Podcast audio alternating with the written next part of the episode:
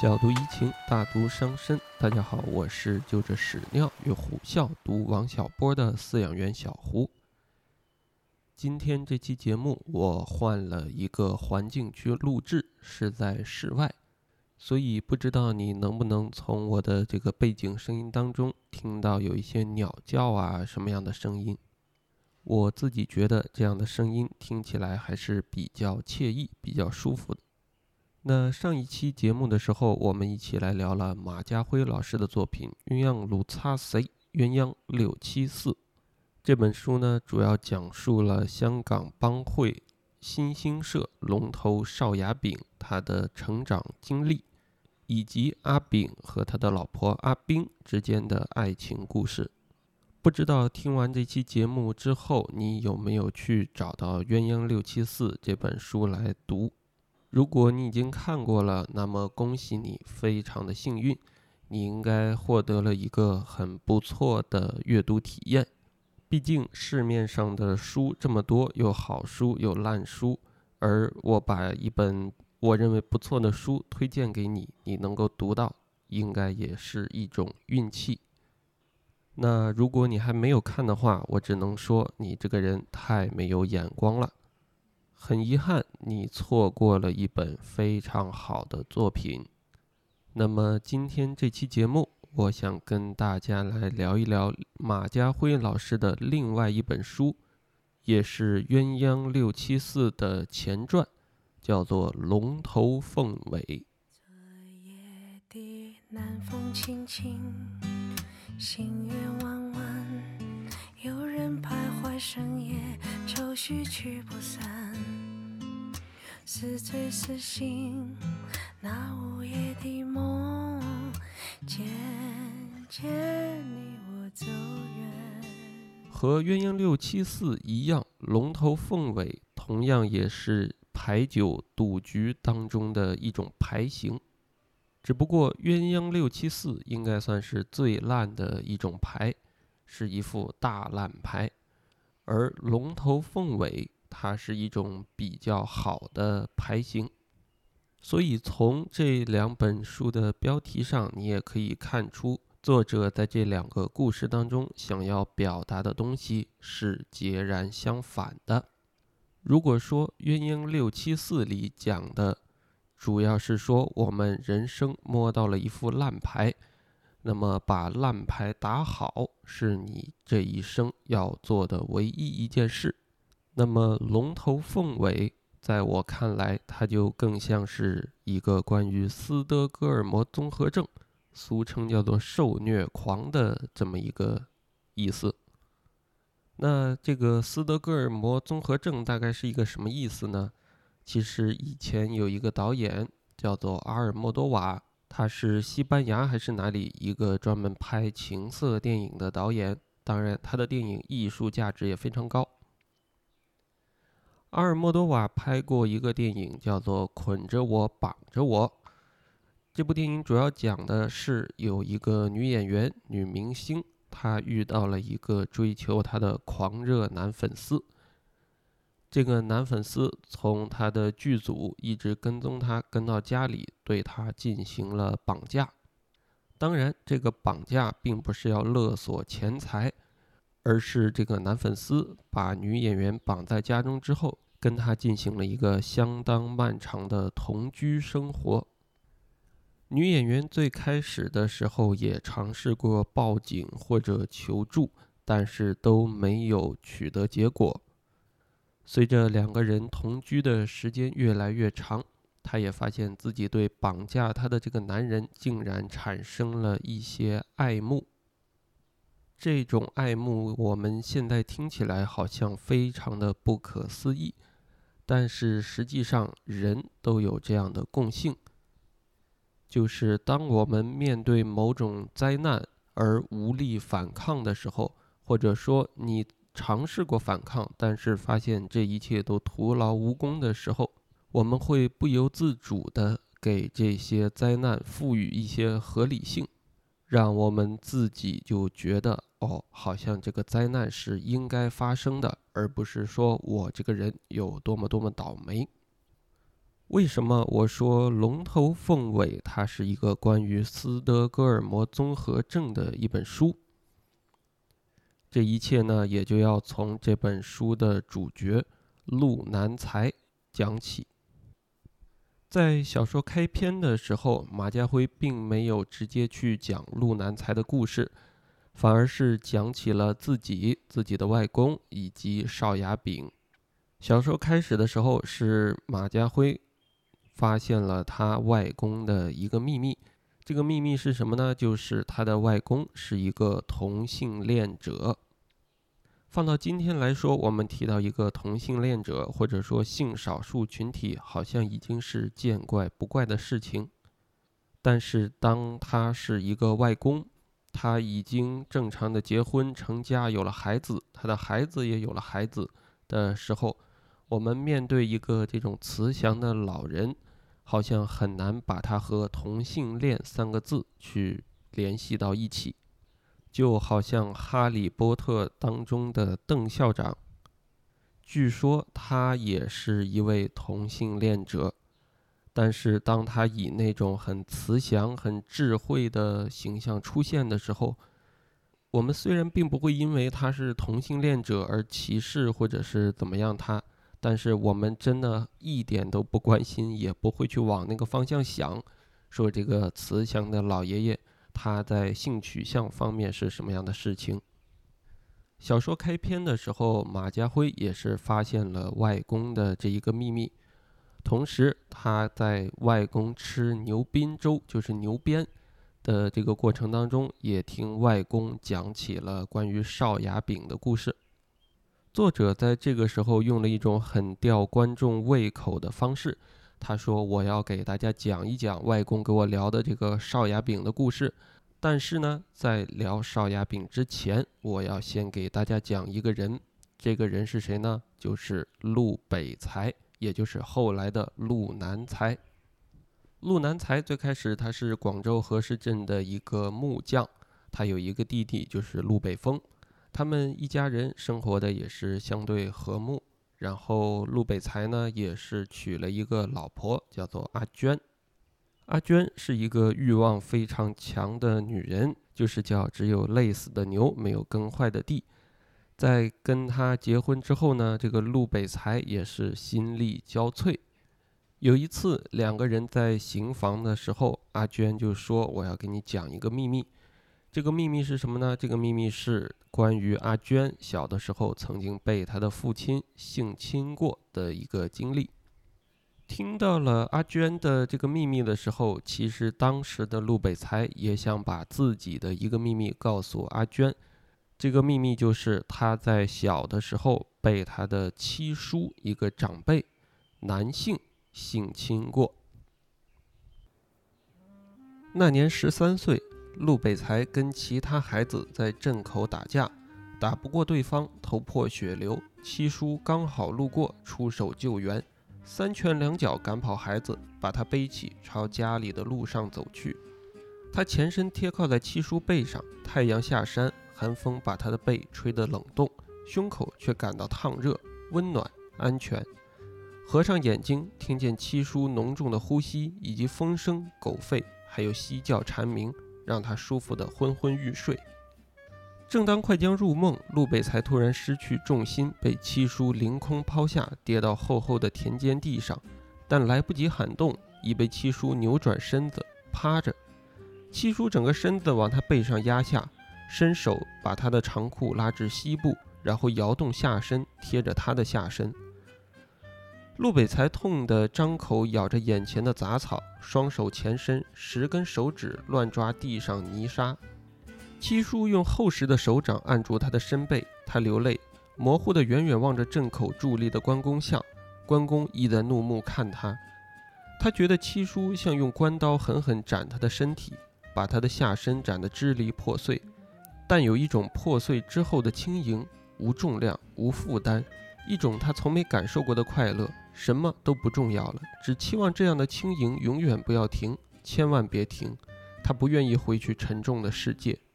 七叔在他耳边哼哼唧唧了几声，最后吁一口气，停了下来，猛力抽离他的身体，快乐消失。下身的空虚很快被现实世界的重量重新占据。事后，七叔背他回家，强迫他发誓不对任何人提及此事，否则家破人亡。从此，陆北才更不爱说话，这是他的秘密。他强迫自己不去想他，害怕一想便会有一条野狗从记忆深处冲出，把他噬咬。秘密会伤人，唯一的办法就是把秘密锁到笼子里，它将倒过来对你温顺摇尾。微笑，七叔其后再来找他，把他带到树林里、田里、木房里，一次又一次把身体的重量压在他身上，然后又一次又一次抽走，让世界的重量一次又一次把它填满。陆北才非常享受那些短暂的轻盈，而且越来越享受，希望轻盈能够停留得更久。他曾经流着快乐的眼泪问七叔：“点姐要这样做，点姐要这样搞我。”七叔刚完事。喘着气，低头瞄一眼下身，用无辜的语气道：“你问他，别问我，我控制不了他，算你倒霉。”陆北才哭得更厉害，因为发现自己也越来越控制不了自己。陆北才身为一个男性，然后小的时候被另一个男性长辈性侵，这件事情给他造成了非常深的心理阴影。但是这件事情他并没有告诉阿娟。虽然如此，但他这个时候开始意识到一件事情，那就是对于每一个人来说，秘密是一个非常重要的东西。而对于旁人呢，得知了他人的秘密，也并不是一件好事，因为不堪阿娟的这种。过度索取，所以后来陆北才呢，他就跑去当兵。跑去当兵的这个过程当中，在当兵的过程当中，他也又知道了很多他战友的这些秘密。这些秘密给他造成了很大的负担，于是他就开始一路颠沛流离，又逃到了新的地方，就是香港。这个时候，他在香港做车夫。拉那种人力车，也是在香港，陆北才才遇到了一个真的能够把秘密全部托付出去的人。这个人是香港的一个妓女，名字叫仙帝。陆北才把自己是同性恋者的这个秘密告诉了先帝。先帝是一个非常善解人意的人。不仅帮他守住了秘密，甚至还对陆北才讲述了自己的秘密，那就是他虽然是一个妓女，但他同时也是一个双性恋者，应该也是性少数群体。先帝琢磨了很久，是悟出道理：男人虽是男人，终究是一个个的男人，各有奇形怪状的幻想石洞。你需要找到适当的钥匙，使得插进去。身体、言辞、眼神、角色都是关键。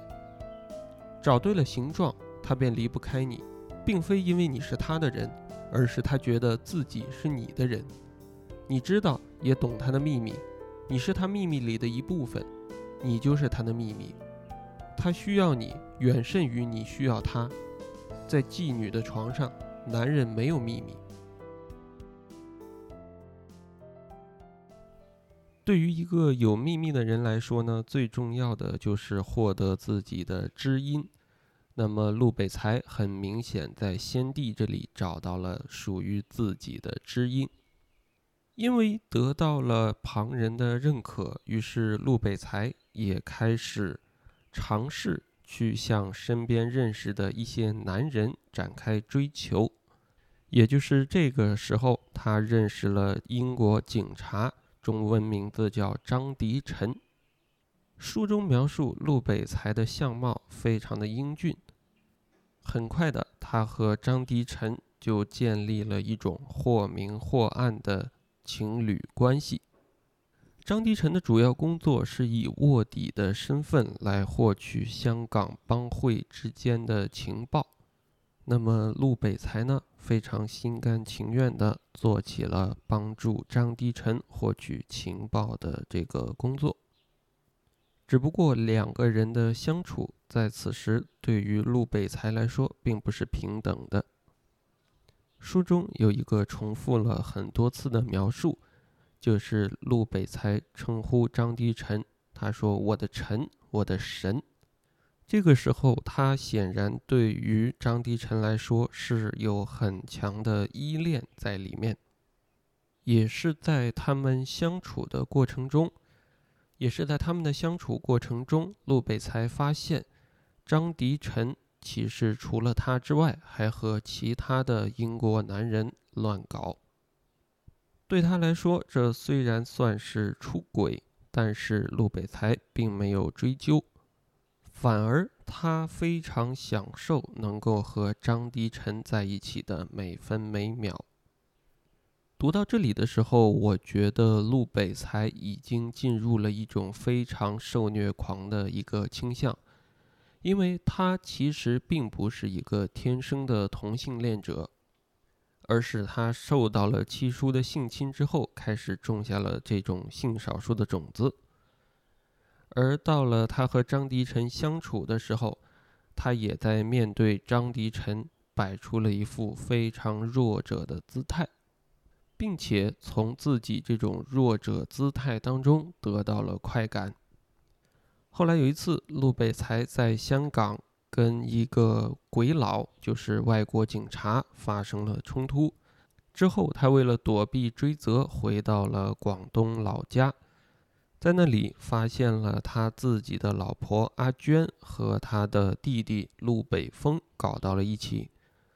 陆北才当时很生气，他就去找到陆北风说：“怎么回事？”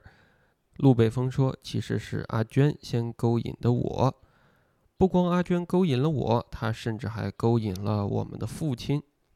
按道理来说，陆北才在香港也是混过帮会的人，以他的身份不可能轻而易举地放掉这件事。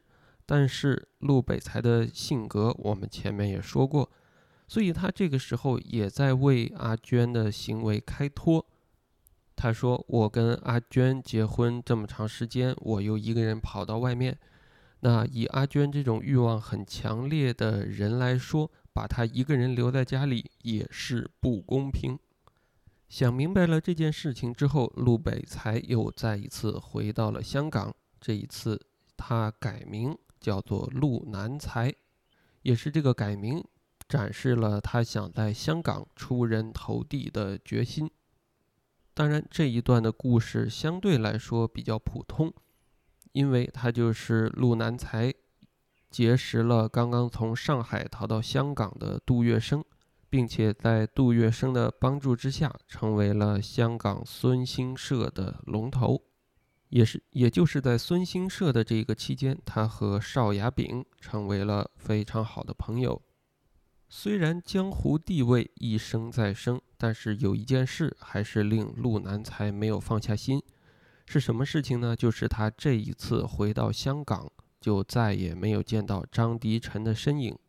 曾经，他和张迪晨有一个约会的秘密地点，是一个义庄，就是做殡仪坟场这种一个地方。而当时的义庄上面有一副对联，恰好能够印证陆南才此时的心情，叫做“永不能见，平素音容成隔世”。别无负面，有缘欲合补他生。张迪晨再度说起哥哥因肺病死去的事情。十六岁，他十四岁，听过不止一回了。但陆南才没阻止，任由他说，明白他其实是在说给自己听。每说一次，便是怀念一次，也再一次体会对方和自己的存在。任何人都要找机会感受自己的存在，否则不容易有活下去的勇气。陆南才分神想起弟弟，不知道他在广州如何了，又想起葛黄聪住在日本人开设的马岛医院戒毒和养病，葛五爷特地吩咐把他送进去。陆南才只往探望过两回。正当张迪晨反复喃喃说着往事，山下突然暗去，屋里的灯、船上的灯一盏盏、一盏盏的熄灭，仿佛彼此之间有着默契、节奏，终而归于漆黑。整个香港瞬间死去，山下有狗吠，山上亦有，他们站在这里，他们仍然活着。两人再度沉默。张迪晨眺望远方海面，突然用伤感的语调说：“阿才，时间得注意时间，时间有限。对，很晚了，我们该回去了。”陆南才瞄一下手表。张迪晨紧张地说，语气激动：“不，Will，无紧要，算了。”陆南才望向远方，不想追问张迪晨到底想说什么。他习惯了不把事情问到底，他自己的事情也不喜欢被别人问到底。张迪晨平复了情绪，拍一下他的肩膀，道：“走，我们去捉鬼。”走向东华义庄，抬腿跨过矮栏往前走。陆南才立即跟在后头。义庄进门处有个永别亭。一年两回，供东华三院的善长仁翁为无名亡魂举行祭祀。庭前石柱刻有对联：“永不能见，平素音容成隔世，别无复面，有缘愈合补他生。”陆南才停下来看了两眼，念了一遍。张迪晨已经在前头走远，边走边喊：“鬼呀鬼！鬼老来了，鬼王来了！”陆南才立即跟上脚步，走向黑暗。快乐的黑暗。虽然两个人之间发生过一些不愉快的事情，但是陆南才此时作为孙兴社的龙头，还是借着自己的便利到处寻找张迪晨的消息。只不过他在见到张迪晨的时候呢，两个人的身份已经发生了变化。我们说，原来陆南才在张迪晨身边的时候，他是以一个弱者的形象出现，而此时。他是以一个龙头老大的形象去出现，两个人的感情也在此时发生了微妙的变化。只不过找到，只不过找到张迪晨之后，两个人还是很快的重修旧好。在明面里是香港警察和帮会龙头经常会晤，私下里面他们保持着情侣关系。陆南才此时当然也为张迪晨提供了更多的情报。故事的转折发生在日本人入侵。曾经的香港是英国统治下的香港，随着日本人开始进攻中国大陆，在香港民间和官方也产生了非常多分歧的意见。对于英国人来说，他们不相信日本人。会对香港、会对英国动什么手脚？而对于很多从大陆逃到香港的帮会弟兄，他们对日本人就有着天然的仇恨。此时的陆南才和张迪臣夹在英国人和帮会之间，自然而然也出现了很多的问题。两个人再一次分开。你看，其实很多的爱情故事都要面临着分分合合。陆南才最后一次见到张迪晨是在一个晚上，张迪晨以一个非常落魄的形象向陆南才求助。这个时候，两个人的强弱关系已经发生了天翻地覆的变化。对陆南才来说，他再也没有办法从他和张迪晨的相处当中获得自己需要的那种满足。当然，陆南才还是尽力的去帮助他这位旧情人，只不过后来因为时局动荡，很多英国人都被抓了起来，那么张迪晨也就此失联。陆南才托了很多人去打听，在那个应该叫集中营什么的那种地方有没有张迪晨的下落，但是始终没有打探得到。他一方面怀念着自己的这位旧情人，同时他也知道自己跟张迪晨之间的关系已经发生了变化。即便找到了张迪晨，即便把他救了出来。两个人也没有办法重修旧好，在小说的结尾给了一个非常耐人寻味的结局。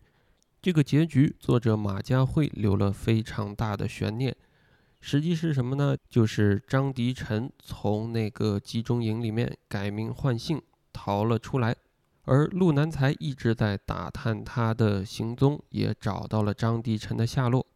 最终，陆南才把张迪晨越狱的消息和他的行踪出卖了出去，害得张迪臣在码头被枪杀身亡。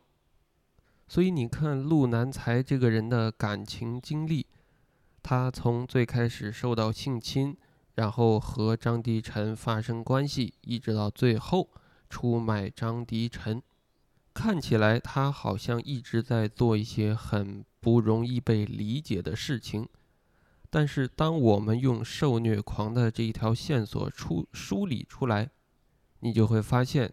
陆南才的感情和他处事的方法就变得清晰很多。当然了，这部小说的结局也是比较开放式的。开放在何处呢？就是说，陆南才出卖张迪臣的这个消息，这个信息来源是来自当时法庭上的一份庭审报告。庭审报告或许是真，同时也或许是假。如果我们信他为真，那我们或许也就找到了陆南才他所谓受虐倾向的这个线索的证据。如果说我们信他为假，那我们在故事的结尾似乎就留下了一个非常重情重义的鲁南才。至于作者本人对这个真假的倾向到底是怎么样呢？在小说的结尾，也就是最后一章《人死如灯灭》里，马家辉通过他与外婆的对话，表明了自己的态度。用他书中的原话，就是什么都说一些，什么都信一些，最后不管谁对谁错，两边都有你的份。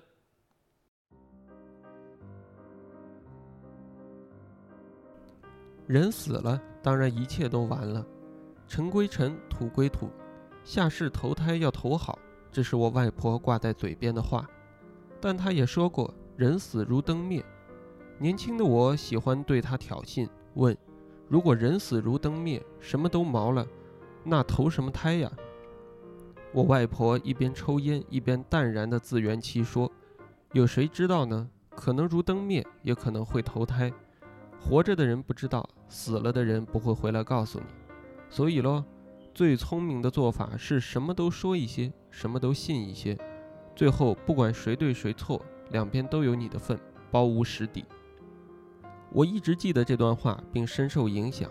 长大后，我却曾尝试什么都做做，什么都试试，什么都信一些，也不信一些，否则不敢踏实，没有安全感。可是，在长大后，以及当有了若干年纪，到了中年时，明白不，不是的。做人必须好好选择，你选了什么和信什么，就该全心全意去做，全心全意去信。生命太短暂了，把数十年放在做某种人和信某些事上还嫌不够，若再分心，结果必难成事。然而，又在比长大更长大了些后，意即开始老去。终究觉得我外婆说的有道理，但跟谁对谁错无关，而是谁对谁错又有什么关系呢？你说了，你信了，你体验过了，那才是你的，都是你的，里面都有你的份，等于替生命灌注了不同的可能性，聊胜于无的补救了生命的单一和枯燥。可惜我没法跟我外婆说明这看法，除非人死确实不如灯灭。我还有机会在某个空间用某种形式跟她重逢。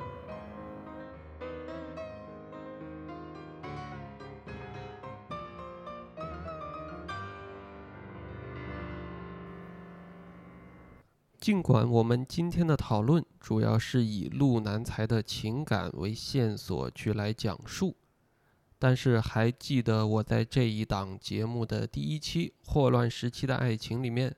我就讨论过一个话题吗？爱情是神圣的，它当然是神圣的，因为它在任何时间、任何地点、任何情况下都是神圣的，所以它才是神圣的。面对香港的时局变动，面对一个底层人命运的离合悲欢，对于陆南才来说，爱情。